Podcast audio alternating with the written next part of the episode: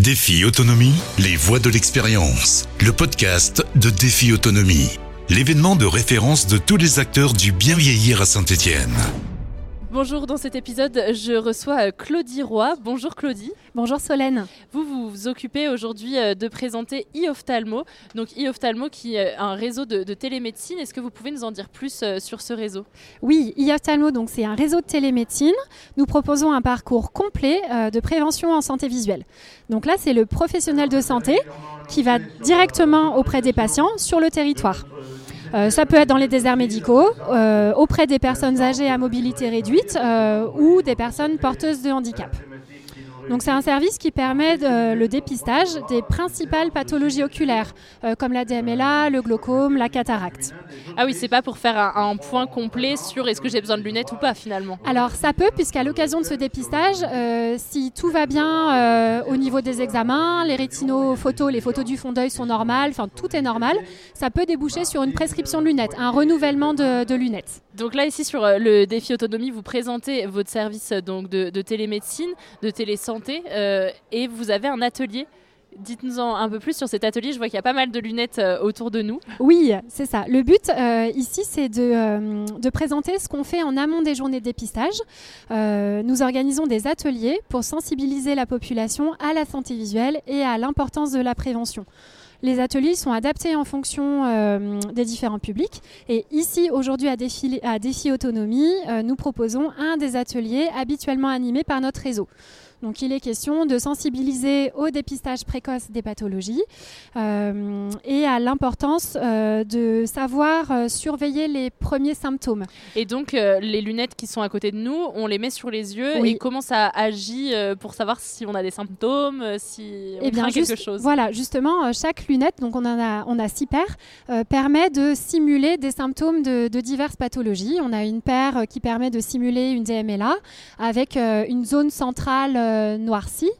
Euh, une autre paire qui permet de simuler euh, des symptômes de glaucome, où là c'est plutôt la périphérie de la lunette qui est noircie, avec un champ qui est plutôt tubulaire. Donc ça permet de montrer aux gens, notamment que dans, les, dans les pathologies, on a parfois des, une arrivée de la pathologie qui se passe sans symptômes, et qu'une fois que les symptômes sont visibles, c'est que la maladie elle est déjà très avancée.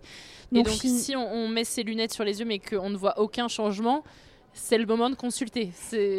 Alors oui, c'est surtout de, faire prendre conscience qu'il y a des symptômes qui sont très invalidants et qu'avant d'attendre d'en arriver là, il faut faire un, dépistage euh, précoce et régulier auprès de son ophtalmologiste. Et donc justement avec euh, ce réseau euh, e-ophtalmo, donc ce réseau de télémédecine, comment ça marche concrètement? Parce que c'est vrai que maintenant on, sait que ça existe, les consultations en ligne, donc c'est comme ça que ça se passe, mais à quel moment est-ce qu'on préconise aussi de, passer le cap de, la consultation physique Alors là, nous, on va se déplacer sur des territoires où il n'y a pas forcément de professionnels de santé, donc euh, dans des déserts médicaux, euh, auprès de personnes euh, âgées à mobilité réduite, par, exemple.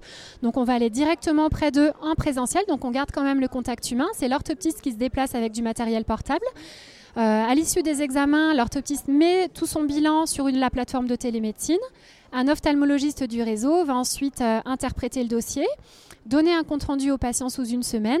Si tout va bien, ça peut déboucher sur un renouvellement de lunettes ou de, collyres, euh, type euh, les collyres pour hydrater euh, les yeux. Et puis s'il y a une suspicion de pathologie, cet ophtalmologiste, il est du territoire, donc il est à proximité du patient, il va pouvoir lui proposer un rendez-vous dans les délais préconisés sur le, sur le compte-rendu. Donc si on a dépisté quelque chose et que le patient doit être vu sous un mois maximum ou même 15 jours, il va être capable de lui donner un rendez-vous dans ce délai-là toujours au libre choix du patient d'aller consulter un autre ophtalmologiste, mais euh, au moins chez, cet ophtalmologiste-là du réseau, il va pouvoir bénéficier de ce rendez-vous garanti. Donc vous allez particulièrement chez des personnes euh, seules chez elles, pas forcément dans des établissements comme les EHPAD Voilà, ça peut être directement dans la commune où la personne euh, n'a pas d'ophtalmologiste près de chez elle, elle va se déplacer dans une salle mise à disposition. Et nous, e-ophtalmo, on aura organisé en amont l'arrivée de l'orthoptiste, l'organisation des rendez-vous et puis le lien avec l'ophtalmologiste qui pourra recevoir le patient. Super, merci beaucoup euh, Claudie Roy. Euh, c'est la fin de ce podcast et moi je vous dis à très bientôt pour une prochaine rencontre. Défi Autonomie, les voix de l'expérience, le podcast de Défi Autonomie. Défi Autonomie, c'est chaque année plus de 80 exposants, des conférences, des ateliers prévention, des réponses concrètes à vos questions. Défi-autonomie.com